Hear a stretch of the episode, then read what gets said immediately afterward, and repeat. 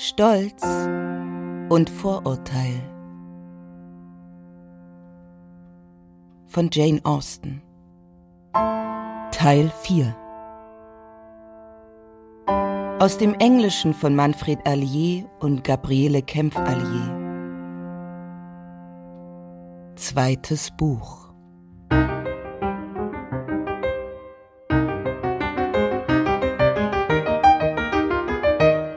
Zwölftes Kapitel, in dem Elizabeth beim plötzlichen Klang der Türglocke eine gewisse Aufregung überkommt, dass dies Colonel Fitzwilliam selbst sein könnte, um sich nach ihrem Befinden zu erkundigen.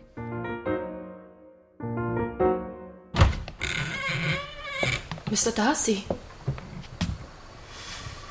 Vergebens habe ich dagegen angekämpft. Ich kann es nicht. Meine Gefühle lassen sich nicht unterdrücken. Sie müssen mir gestatten zu sagen, wie flammend ich Sie liebe und verehre.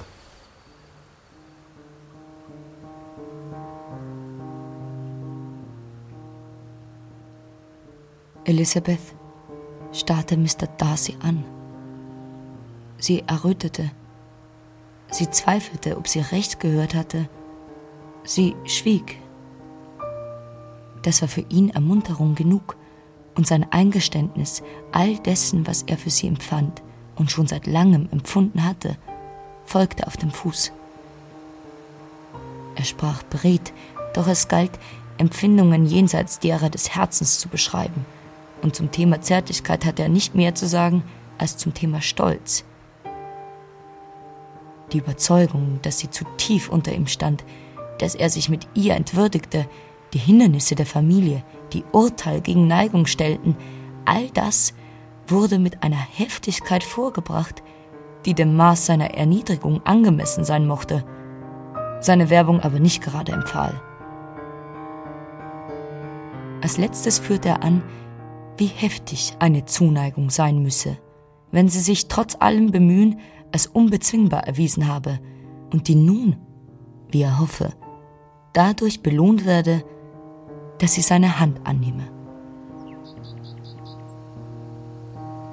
In Fällen wie diesem ist es, soweit ich weiß, üblich, eine gewisse Dankbarkeit für die vorgebrachten Gefühle zu beteuern, so wenig sie auch erwidert werden mögen.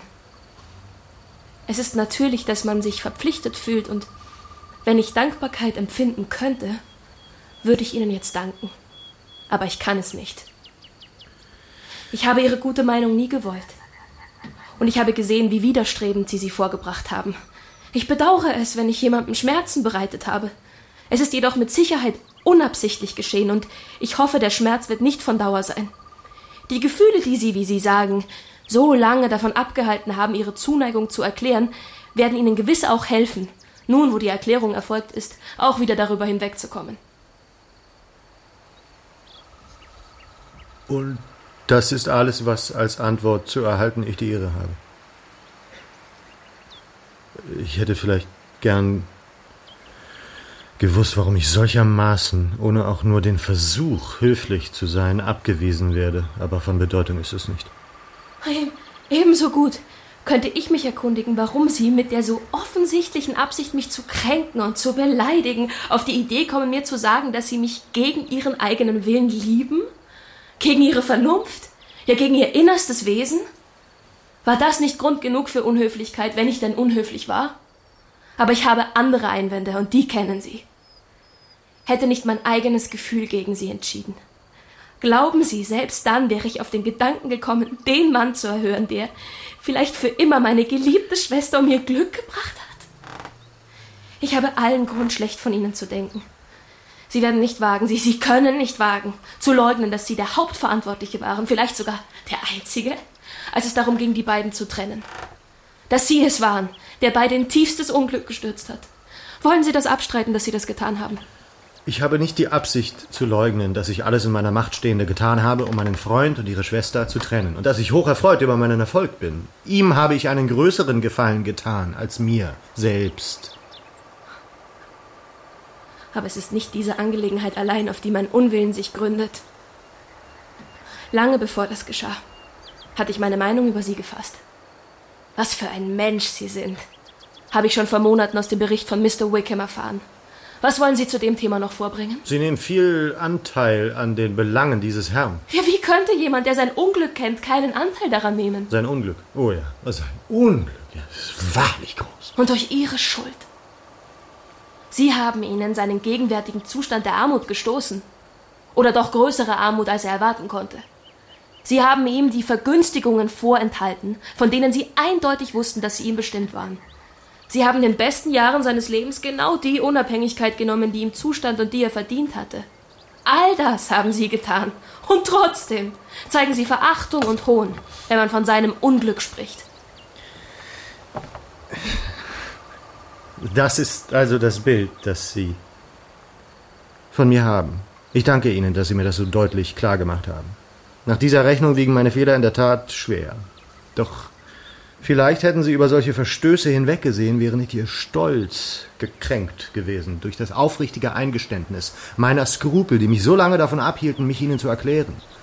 Diese bitteren Anschuldigungen wären vielleicht unterdrückt worden, hätte ich meine Qualen besser verborgen und sie glauben gemacht, dass mich uneingeschränkte, durch nichts beeinflusste Zuneigung triebe, dass es keine Einschränkungen des Verstandes, der Vernunft oder sonst Bedenken gegeben hätte, aber Verstellung jedweder Art ist mir verhasst.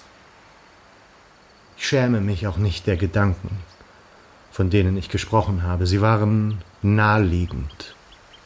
Und sie waren gerechtfertigt. Wollen Sie erwarten, dass ich mich über Ihre niedere Herkunft freue? Soll ich mich beglückwünschen bei der Aussicht auf eine Verwandtschaft, die gesellschaftlich so tief unter meiner eigenen steht?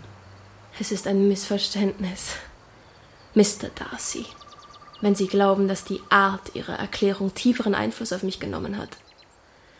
Sie hätten mir Ihren Antrag auf keine Weise machen können, die mich in Versuchung gebracht hätte, ihn anzunehmen. Von Anfang an hat Ihr Betragen mich von Ihrer Arroganz überzeugt, Ihrer Einbildung, Ihrer selbstsüchtigen Missachtung der Empfindungen anderer. Und das war das Fundament jener abgrundtiefen Abneigung, die durch die nachfolgenden Ereignisse darauf wuchs und ich kannte sie noch keinen Monat, bis ich mir sicher war, dass sie der letzte Mann auf Erden waren, den zu heiraten ich mich hätte überreden lassen. Sie haben voll auf genug gesagt, Madame. Ich verstehe Ihre Empfindungen vollkommen und kann mich meiner eigenen nur noch schämen. Verzeihen Sie, dass ich so viel von Ihrer Zeit in Anspruch genommen habe. Und lassen Sie mich Sie meiner besten Wünsche für Glück und Gesundheit versichern.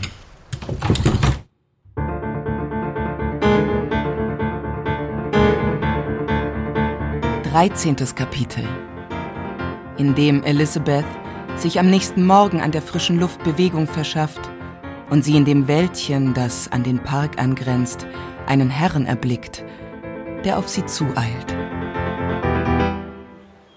Miss Bennet! Miss Elizabeth Bennet! Ich gehe schon eine ganze Weile hier im Wald spazieren, in der Hoffnung, Ihnen zu begegnen. Werden Sie mir die Ehre erweisen, diesen Brief zu lesen? Ich danke Ihnen und empfehle mich.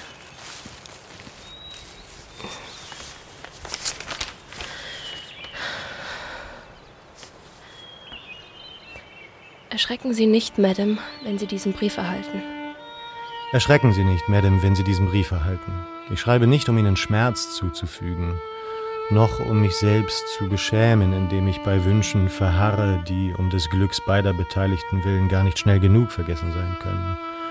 Und die Mühe, welche das Abfassen dieses Briefes wie auch dessen Lektüre bereiten, hätten erspart sein können, hätte nicht meine Wesensart gefordert, dass er geschrieben und gelesen wird. Sie müssen mir deshalb verzeihen, wenn ich mir die Freiheit nehme, Ihre Aufmerksamkeit zu fordern. Zwei Verstöße höchst unterschiedlicher Natur und von keineswegs gleichem Gewicht haben Sie mir gestern Abend zur Last gelegt – aber ich hoffe, vor der Strenge jenes Vorwurfs in Zukunft bewahrt zu bleiben, wenn Sie den folgenden Bericht über meine Taten und deren Motive gelesen haben. Ich war noch nicht lange in Hertfordshire, da sah ich, wie andere auch, dass Bingley ihre ältere Schwester jeder anderen jungen Frau in seiner Umgebung vorzog. Doch erst am Abend des Tanzes auf Netherfield hatte ich zum ersten Mal den Eindruck, dass ernsthafte Absichten daraus geworden waren. Auf dem Ball, während ich die Ehre hatte, mit ihnen zu tanzen, erfuhr ich, dass alle Welt aus Bingleys Aufmerksamkeit gegenüber ihrer Schwester schloss, die beiden seien ein Paar und die Heirat beschlossene Sache. Von dem Augenblick an beobachtete ich das Betragen meines Freundes genau und ich sah, dass seine Zuneigung zu Miss Bennet größer war als alles, was ich je bei ihm erlebt hatte. Auch ihre Schwester habe ich beobachtet. Ihre Erscheinung, ihr Auftreten waren so offen, so heiter, so sympathisch wie immer, doch ohne Anzeichen einer besonderen Zuneigung.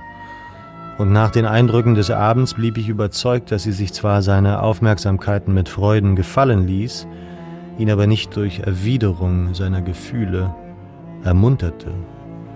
Wenn Sie in dieser Hinsicht keinem Irrtum unterliegen, dann muss es bei mir der Fall sein. Da Sie Ihre Schwester weitaus besser kennen, dürfte es eher das Letztere sein. Wenn dem so ist, wenn ich durch solchen Irrtum dazu verleitet wurde, ihr Schmerz zuzufügen, dann war ihre Empörung nur angemessen. Was ich gegen eine Heirat einzuwenden hatte, waren nicht nur jene Gründe, zu deren Überwindung es in meinem eigenen Fall der äußersten Macht der Leidenschaft bedurfte. Den Mangel an gesellschaftlichen Verbindungen hätte mein Freund nicht als gar so großes Übel empfunden wie ich, aber es gab andere Gründe für eine Ablehnung. Gründe für eine Ablehnung. Die Stellung der Familie ihrer Mutter, wenn auch unschön, ist nichts im Vergleich zu dem Mangel an Takt, den sie so häufig, ja beinahe unablässig an den Tag legt. Ebenso ihre drei jüngeren Schwestern, bisweilen sogar ihr Vater. Verzeihen Sie mir. Es schmerzt mich, sie zu kränken, doch bei aller Qual, die sie bei diesem Anblick auf ihre engsten Verwandten empfinden werden, lassen Sie es sich ein Trost sein, dass Ihr eigenes Betragen ganz von einer Art ist, auf welche nicht ein einziger dieser Tadel zutrifft. Und dieses Kompliment soll in vollem Umfange auch dem Verstand und dem Betragen Ihrer älteren Schwester gelten. Am Tag nach dem Ball verließ Bingley Netherfield und reiste nach London in der Absicht einer baldigen Rückkehr. Nun will ich Ihnen erläutern, wie ich weiter verfuhr. Das Unbehagen seiner Schwestern war in ebenso großem Maße geweckt wie das meine, und da wir alle drei der Ansicht waren, dass keine Zeit verloren werden durfte, ihren Bruder aus dieser Verbindung zu befreien, kamen wir kurz entschlossen überein, ihm sogleich nach London nachzureisen. Dort angekommen, machte ich mich auf der Stelle an die Arbeit, meinem Freund die Schattenseiten einer solchen Wahl vor Augen zu führen. Doch so sehr meine Beschreibung seinen Entschluss erschüttert hätte, ich glaube nicht, dass sich die Ehe dadurch hätte verhindern lassen, hätte ich nicht in voller Überzeugung auf die Gleichgültigkeit ihrer Schwester hingewiesen. Dafür, dass ich dies alles getan habe, habe ich mir nichts vorzuwerfen. Nur an einen einzigen Punkt in meinem Betragen in dieser ganzen Angelegenheit denke ich mit Unzufriedenheit zurück. Und zwar als ich vor ihm verbarg, dass ihre Schwester sich in der Stadt aufhielt. Ich selbst wusste es, ebenso Miss Bingley, doch ihr Bruder weiß es bis heute nicht. Für dieses Verschweigen sollte ich mich vielleicht schämen. Aber was geschehen ist, ist geschehen. Aber was geschehen ist, ist geschehen und es geschah zum Guten. Und es geschah zum Guten. Was nun die andere gewichtigere Anschuldigung angeht, dass ich Mr. Wickham Unrecht getan hätte, so kann ich sie nur widerlegen, indem ich Ihnen seine Beziehung zu meiner Familie in aller Ausführlichkeit erläutere. Mr. Wickham ist der Sohn eines höchst respektablen Mannes, der über viele Jahre den gesamten Besitz von Pemberley verwaltete und dabei das Wohlwollen meines Vaters erwarb. So kam es, dass George Wickham, der sein Patenkind war, ausgiebig in den Genuss seiner Großzügigkeit kam. Mein Vater war nicht nur gern in Gesellschaft dieses jungen Mannes, er hegte auch die höchste Meinung über ihn. Und da er hoffte, er werde den geistlichen Stand ergreifen, wollte er ihn für diesen versorgen. Ich selbst begann bereits vor vielen Jahren, ihn in einem anderen Licht zu sehen. Der Hang zum Lasterhaften, die Prinzipienlosigkeit, die er vor seinem Gönner so gut verbarg, konnten der Aufmerksamkeit eines jungen Mannes in beinahe gleichem Alter nicht entgehen. Mein trefflicher Vater, mein trefflicher Vater starb vor etwa fünf Jahren. Bis zuletzt war er Mr. Wickham so fest verbunden, dass er mir in seinem Testament ausdrücklich ans Herz legte, sein Glück auf die bestmögliche Art zu fördern. Und für den Fall, dass er in den geistlichen Stand eintrat, wünschte er, dass eine einträgliche Pfarrstelle der Familie an ihn ging, sobald sie frei würde. Außerdem vermachte er ihm 1000 Pfund. Schon ein halbes Jahr später erhielt ich einen Brief von Mr. Wickham, in welchem er mich wissen ließ, dass er sich gegen ein Leben als Geistlicher entschieden habe. Er hoffe, ich fände seinen Wunsch nicht unziemlich, statt einer Pfarrstelle einen unmittelbaren pekuniären Vorteil zu erhalten. Er beabsichtige Jurisprudenz zu studieren und mir sei gewiss klar, dass er mit den Zinsen von 1000 Pfund dafür nur sehr unzureichend ausgestattet sei. Er verzichtete auf jegliche Unterstützung in Kirchenangelegenheiten und erhielt als Ausgleich dafür 3000 Pfund. Es schien, dass wir von nun an getrennter Wege gehen würden. Doch sein Studium der Rechte war ein bloßer Vorwand, und da er nun aller Zwänge ledig war, führte er ein Leben des Müßiggangs und der Verschwendung. Etwa drei Jahre lang hörte ich kaum etwas von ihm, doch als der Inhaber der Pfarrstelle, die für ihn bestimmt gewesen war, starb, wandte er sich wieder mit einem Schreiben an mich und wollte, dass ich ihn vorschlug, da sich das Studium der Juristerei als höchst uneinträglich erwiesen habe. Sie werden mich wohl kaum dafür tadeln, dass ich dies Ansinnen abwies und auch jedem weiteren Vorstoß darin widerstand. Von da an taten wir nicht einmal mehr, als seien wir miteinander bekannt. Wie er lebte, davon weiß ich nichts. Doch im vergangenen Sommer erzwang er sich von neuem meine Aufmerksamkeit. Doch im vergangenen Sommer erzwang er sich von neuem meine Aufmerksamkeit. Ich muss nun auf Dinge zu sprechen kommen, die ich selbst gern vergessen würde, und keine Verpflichtung geringer als die gegenwärtige brächte mich dazu, dies einem anderen Menschen zu offenbaren. Ich denke, nach diesem Vorspruch brauche ich keine Zweifel hegen, dass sie es für sich behalten. Meine Schwester, die über zehn Jahre jünger ist als ich, wurde der Vormundschaft des Neffen meiner Mutter, Colonel Fitzwilliam und meiner selbst anvertraut. Meine Schwester, die über zehn Jahre jünger ist als ich, wurde der Vormundschaft des Neffen meiner Mutter, Colonel Fitzwilliam und meiner selbst anvertraut. Vor etwa einem Jahr nahmen wir sie von der Schule und richteten in London ein Haus für sie ein – und letzten Sommer fuhr sie mit der Dame, welche diesem Haushalt vorstand, nach Ramsgate. Dorthin kam auch Mr. Wickham. Und dies unzweifelhaft mit Absicht, denn es stellte sich heraus, dass er und Miss Young, in deren Charakter wir uns leider schwer getäuscht hatten, sich von früher kannten. Mit ihrer List und Hilfe schmeichelte er sich bei Georgiana dermaßen ein, dass sie am Ende tatsächlich glaubte, sie sei in ihn verliebt und bereit war, mit ihm davonzulaufen. Sie war damals erst 15, was ich als Entschuldigung gelten lassen will. Und nachdem ich von ihrem Leichtsinn berichtet habe, kann ich zu meiner Freude hinzufügen, dass sie selbst es war, von der ich Kenntnis davon erhielt. Aus Rücksicht auf Ansehen und Gefühle meiner Schwester verbot sich eine öffentliche Bloßstellung, aber ich schrieb an Mr. Wickham, der daraufhin unverzüglich abreiste, und Miss Young verlor natürlich ihre Stellung. Hauptsächlich ging es Mr. Wickham zweifellos um das Vermögen meiner Schwester, 30.000 Pfund. Aber ich würde sehr vermuten, dass die Hoffnung, sich damit an mir zu rächen, eine starke Triebfeder war. Dies, Madame, ist mein getreuer Bericht über alles, was ihn und mich betrifft. Für die Wahrheit all dessen, was ich Ihnen hier berichte, berufe ich mich ausdrücklich auf das Zeugnis von Colonel Fitzwilliam, der unserer nahen Verwandtschaft und des steten Umgangs wegen und mehr noch als einer der Testamentvollstrecker meines Vaters zwangsläufig mit allen Einzelheiten vertraut ist. Ich will nur noch hinzufügen, Gott segne Sie. Fitzwilliam Darcy. Vierzehntes Kapitel, in dem die Hörerinnen und Hörer erahnen mögen, was für einen Widerstreit der Gefühle die Lektüre dieses Briefes bei Elizabeth auslöst. Das muss gelogen sein. Das kann nicht sein. Das ist eine unverschämte Unterstellung. Noch einmal las Elisabeth den beschämenden Bericht über alles, was Wickham betraf. Doch auch beim zweiten Lesen bewies jede Zeile umso deutlicher, dass diese Angelegenheit, von der sie nie geglaubt hätte, dass sie sich auch mit noch so viel List so darstellen ließe, dass Mr. Darcys Anteil daran anders als abscheulich erschiene, noch eine Wendung nehmen konnte, in der dieser sich in allem als vollkommen schuldlos erwies. So stolz und abweisend Mr. Darcy in seinem Betragen auch sein mochte, während der gesamten Zeit ihrer Bekanntschaft hatte Elisabeth nie etwas gesehen, dessentwegen man ihn prinzipienlos oder ungerecht genannt hätte. In seiner eigenen Bekanntschaft wurde er geehrt und geschätzt. Und hätte er sich so betragen, wie Wickham es dargestellt hatte, ein dermaßen grober Verstoß gegen alles, was recht war, wäre vor der Welt wohl kaum verborgen geblieben.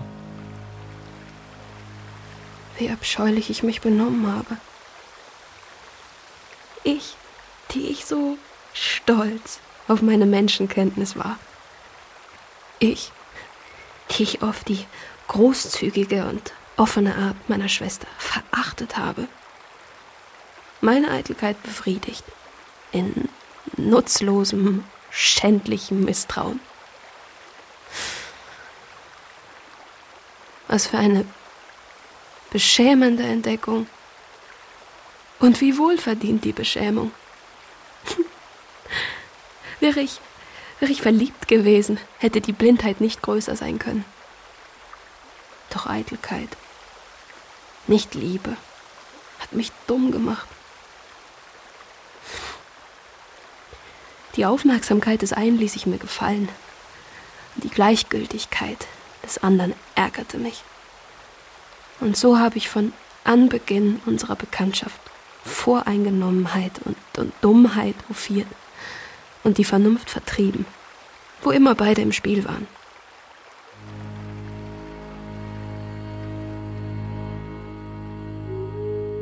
Von sich zu Jane, von da zu Bingley wanderten Elisabeths Gedanken.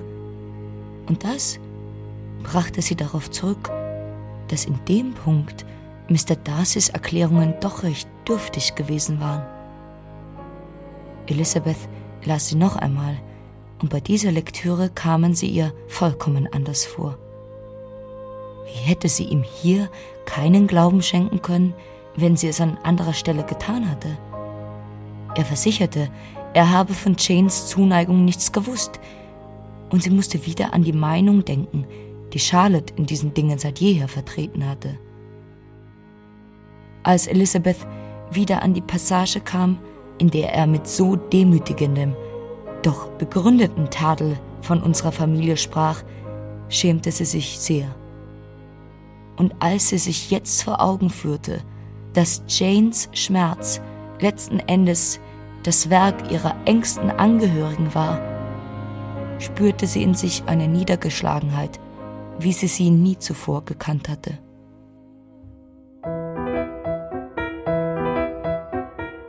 15. Kapitel in dem die beiden Gentlemen am folgenden Morgen von Rosings aufbrechen und ihrer Ladyschaft die plötzliche Leere des Hauses dermaßen zusetzt, dass sie die Collins und ihre Gäste zum Essen lädt.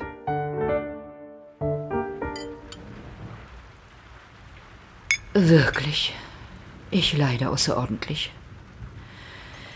Ich glaube, kein anderer spürt den Abschiedsschmerz so sehr wie ich. Aber die beiden jungen Männer liegen mir auch sehr am Herzen. Und ich weiß, wie viel ich ihnen bedeute. Sie waren so bekümmert, dass sie abreisen mussten. Miss Bennet, Sie scheinen heute auch nicht bei Stimmung zu sein. Gewiss, weil Sie so schnell nicht schon wieder nach Hause fahren wollen. Aber wenn es so ist, dann müssen Sie Ihrer Mutter schreiben und sie bitten, dass sie sie noch ein wenig länger bleiben lässt. Ich bin sicher, Mrs. Collins wird sich sehr über Ihre Gesellschaft freuen. Ich danke Ihnen für Ihre freundliche Einladung, Lady Catherine, aber annehmen kann ich sie nicht. Nächsten Samstag muss ich in London bei meiner Schwester sein. Ja, dann sind Sie ja nur sechs Wochen hier gewesen. Ich hatte erwartet, dass Sie zwei Monate bleiben. Das habe ich Mrs. Collins vor ihrer Ankunft gesagt. Und wenn Sie noch einen ganzen Monat bleiben, kann ich eine von Ihnen bis London mitnehmen, denn ich gedenke Anfang Juni für eine Woche dorthin zu reisen. Das ist ausgesprochen freundlich von Ihnen, Ma'am. Aber ich glaube, wir müssen doch bei unserem einmal gefassten Plan bleiben.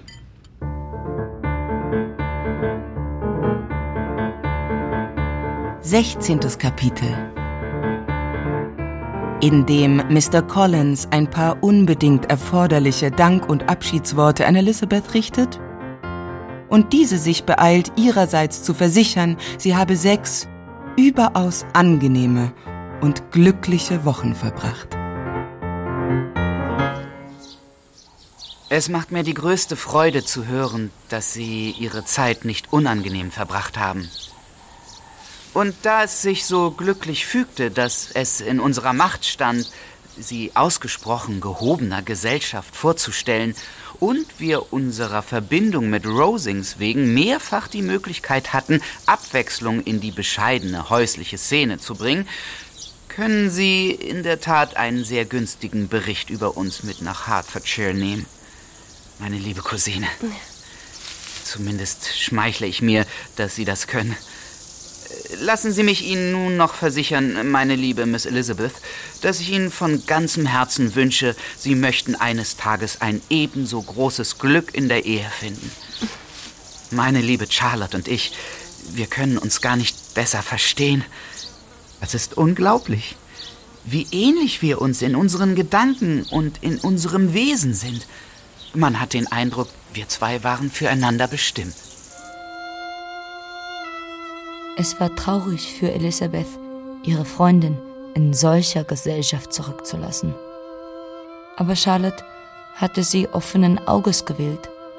Und auch wenn sie es sichtlich bedauerte, dass ihre Besucherinnen abreisten, sah es doch nicht aus, als ob sie auf Mitleid hoffe. Ihr Haus und ihr Haushalt, die Gemeinde, das Federvieh, all die Aufgaben, die damit zusammenhingen, hatten ihren Reiz noch nicht verloren. Und nach einem innigen Abschied fuhr die Kutsche an, um Elizabeth und Maria zu den Gardners nach London zu bringen, wo sie ein paar Tage bleiben wollten, bevor sie zusammen mit Jane zurück zu uns nach Longbourn reisen würden. Gütiger Himmel, es kommt mir vor, als wären wir erst vor zwei Tagen angekommen. Und doch, wie viel ist in dieser Zeit geschehen? Das kann man wohl sagen. Wir haben neunmal auf Rosings gespeist. Und zweimal waren wir noch zum Tee dort. Lizzie, wie viel werde ich zu erzählen haben? Ja.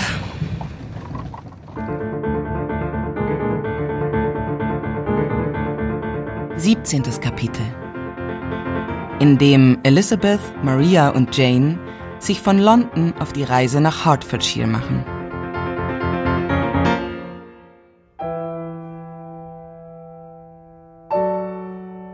Als sie sich dem Gasthaus näherten, vor dem Vaters Kutsche sie wie vereinbart abholen sollte, sahen Elizabeth und Jane, wie Lydia und Kitty zum geöffneten Fenster einer Wirtsstube die Köpfe herausstreckten.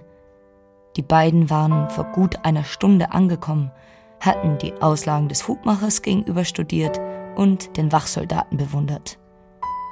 Nachdem sie die drei Ankömmlinge begrüßt hatten, wiesen sie triumphierend auf den Tisch, gedeckt mit allem, was die Speisekammer eines Gasthauses an kalten Gerichten zu bieten hat. Na, ist das nicht eine Überraschung? Und ihr sollt alle drei unsere Gäste sein. Ihr müsst uns nur das Geld leihen. Denn unseres haben wir gerade in dem Laden dort drüben ausgegeben. Hier. Ich habe diese Haube gekauft. Besonders schön ist sie nicht. Aber ich dachte, kaufen kann man sie doch. Zu Hause trenne ich sie auf und schaue, ob ich etwas Besseres daraus machen kann. Lydia, diese Haube ist ausgesprochen hässlich. Oh. Oh, es gab zwei oder drei viel hässlichere in dem Laden. Und wenn ich etwas Satin in hübscheren Farben kaufe und sie frisch verziere, dann wird sie doch annehmbar. Außerdem ist das ganz egal, was man diesen Sommer trägt. Jetzt, wo Colonel Forst das Regiment aus Meriton abzieht.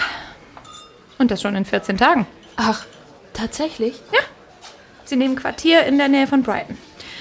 Ich wünschte mir so sehr, Papa würde mit uns allen im Sommer dorthin fahren. Es wäre so ein schöner Plan. Und ich denke mir, es kostet so gut wie gar nichts. Und was noch schöner ist, Mama möchte auch gerne hin. Ich meine, mal dir doch nur aus, was für ein elender Sommer es uns wird. Aber eine gute Nachricht habe ich auch noch für euch. Es geht um den lieben Wickham. Die Gefahr, dass er Mary King heiratet, ist gebannt.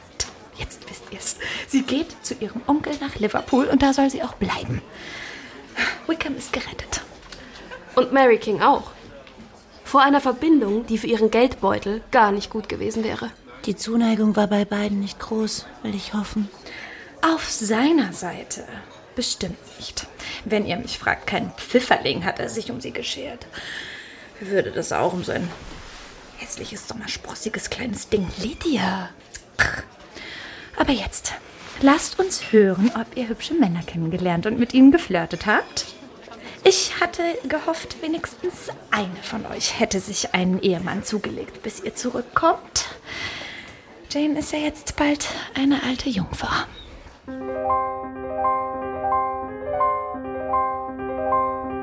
18. Kapitel, in dem Elizabeth nach ihrer Ankunft in Longburn endlich Jane von ihren Erlebnissen berichtet, nachdem sie sich zuvor eingeschärft hat, die Passage aus Mr. Darcys Brief auszulassen, die Jane und Mr. Bingley betrifft. Nie im Leben habe ich Schockierenderes gehört. Wickham so schlecht. Man kann es nicht glauben. Und der arme Mr. Darcy. Stell dir doch nur vor, wie er gelitten haben muss. Eine solche Enttäuschung. Und er wusste, wie schlecht du von ihm denkst und dass er die Sache mit seiner Schwester berichten musste. Es ist einfach entsetzlich. Das musst du doch auch sehen. Mein Mitleid und mein Bedauern sind schon ganz verflogen, wenn ich sehe, wie voll du davon bist. Ich weiß, du wirst ihm so ausgiebig Gerechtigkeit widerfahren lassen, dass ich von Augenblick zu Augenblick unbekümmerter und gleichgültiger werde. Und wenn du seinetwegen noch lange lamentierst, wird mein Herz leicht sein wie eine Feder. Der arme Wickham. Dabei steht ihm doch die Ehrlichkeit im Gesicht geschrieben.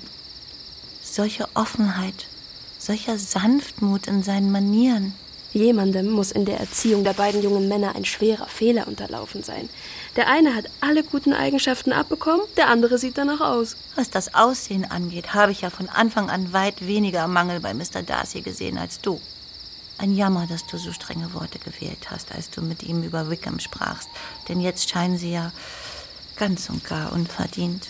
Das sind sie gewiss. Doch solche Bitternis bringt das Vorurteil hervor, dem ich erlegen war. Eine Frage bleibt noch, in der ich deinen Rat brauche. Sag mir, ob ich den Leuten Wickhams wahres Wesen offenbaren soll oder lieber nicht. Es kann doch keinen Grund geben, ihn so grässlich bloßzustellen.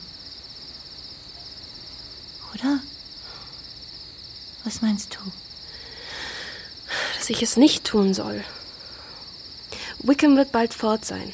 Und dann ist es für niemanden hier mehr von Belang, wie er in Wirklichkeit ist. Irgendwann klärt sich alles auf und dann lachen wir darüber, wie dumm es war, dass wir es vorher nicht gemerkt haben. Du hast ganz recht. Wenn wir ihn anprangerten, könnten wir ihm das ganze Leben vergällen. Vielleicht tut es ihm ja längst leid, was er getan hat, und er müht sich, seinen Ruf zu retten. Wir dürfen ihn nicht ins Unglück stürzen.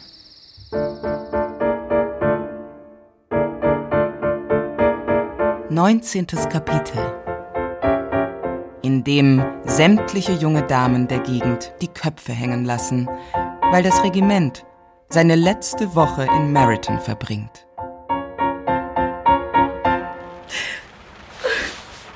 Lieber Himmel, was soll aus uns werden? Was sollen wir machen? Ich habe bestimmt zwei Tage lang geweint, als Colonel Millias Regiment vor 25 Jahren aus Meryton vorzog. Ich dachte, es bricht mir das Herz. Meines bricht bestimmt. Könnten wir doch nach Brighton fahren, ein wenig baden im Meer. Oh ja, könnten wir nur nach Brighton fahren. Aber Papa ist so hässlich zu uns.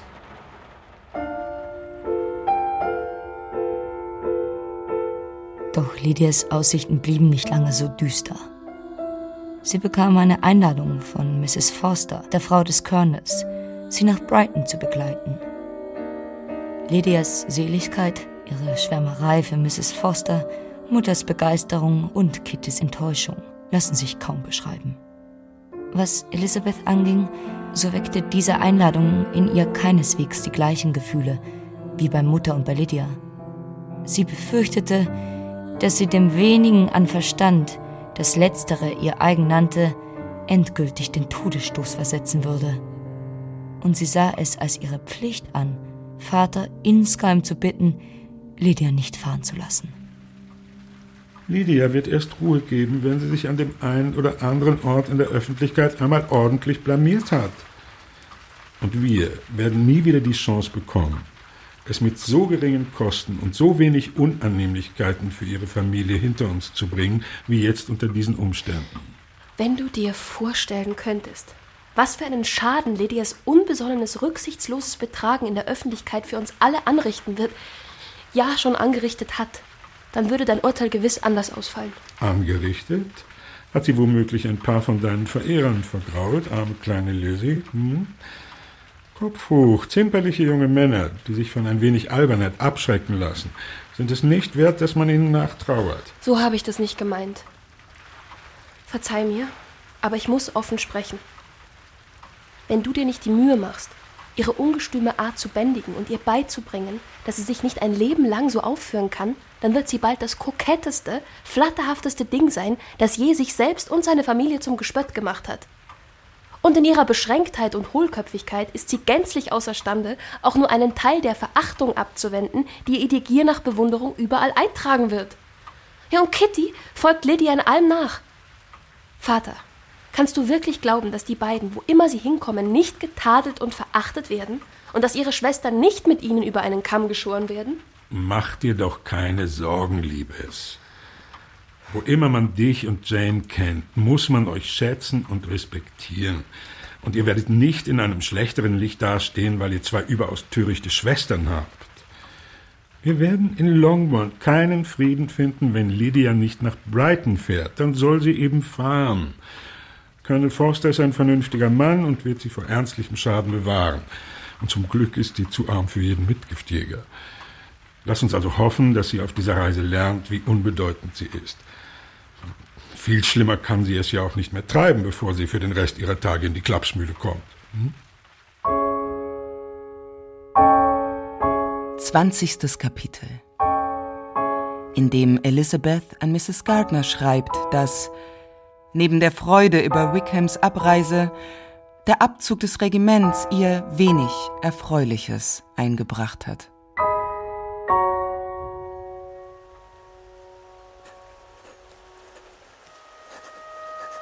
Die Gesellschaften außer Haus sind nicht mehr so unterhaltsam, und Mutter und Kitty klagen so unablässig darüber, wie langweilig alles bei ihnen ist, dass sich ein Schleier der Trübsal über die gesamte Familie legt. Und auch wenn Kitty im Laufe der Zeit das Maß an Verstand, das ihr gegeben war, wieder zu erlangen vermag, wird Lydia in ihrer Einfalt und ihrem Starrsinn nur noch bestärkt werden.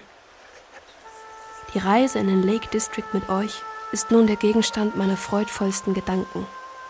Und es ist ein Glück, dass ich noch etwas habe, das zu wünschen bleibt. Wäre alles bis ins Kleinste perfekt, so wäre mir meine Enttäuschung gewiss. Aber solange ich darüber klagen kann, dass Jane nicht dabei ist, darf ich vernünftigerweise hoffen, dass mir all meine übrigen Erwartungen erfüllt werden. Ein Plan, bei dem jede Einzelheit Erfolg verspricht, kann niemals aufgehen. Und Enttäuschung im Großen lässt sich nur vermeiden, indem man für einen kleinen Fehler sorgt.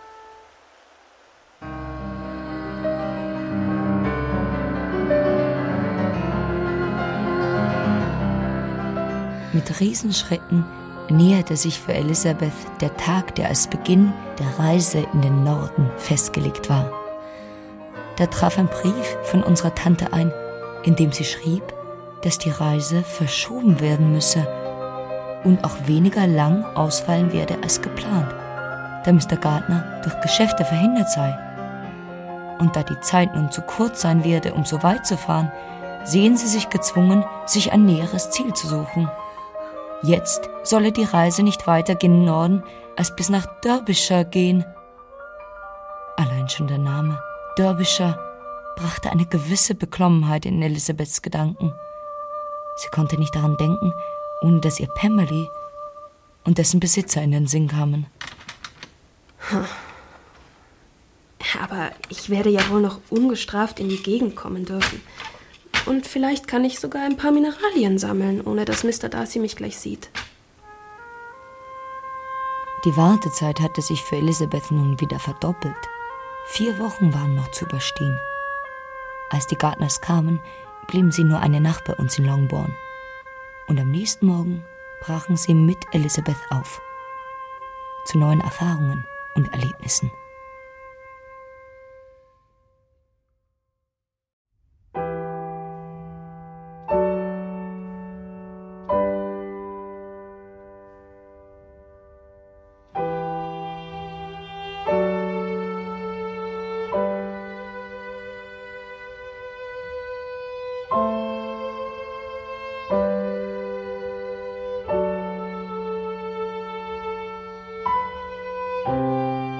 Stolz und Vorurteil.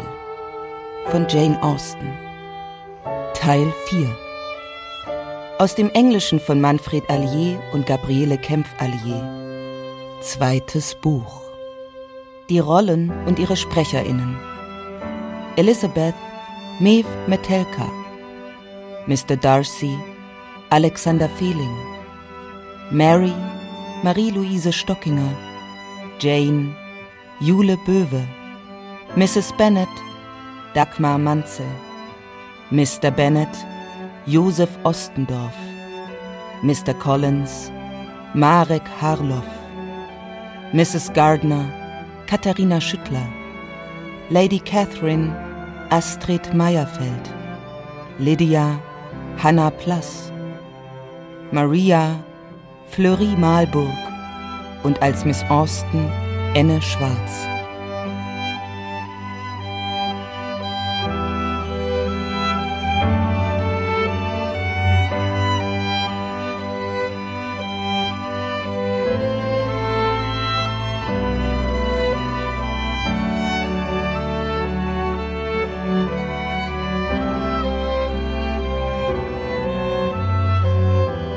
Klavier Murat Parlak Kontrabass Simon Backhaus, Oboe Michael Höfele, Violine Peter Zelienka, Violoncello Ulrich Horn, Gesang Claudia Graue, Mev Metelka und Hanna Plass. Musikproduktion Philipp Knob, Lisa Harnest und Lutz Keller. Regieassistenz Melina von Gagern. Ton und Technik der Gesamtproduktion Jean Chimchak. Komposition Murat Parlak. Hörspielbearbeitung und Regie Kai Green. Produktion Hessischer Rundfunk mit Deutschlandfunk Kultur und der Hörverlag 2022.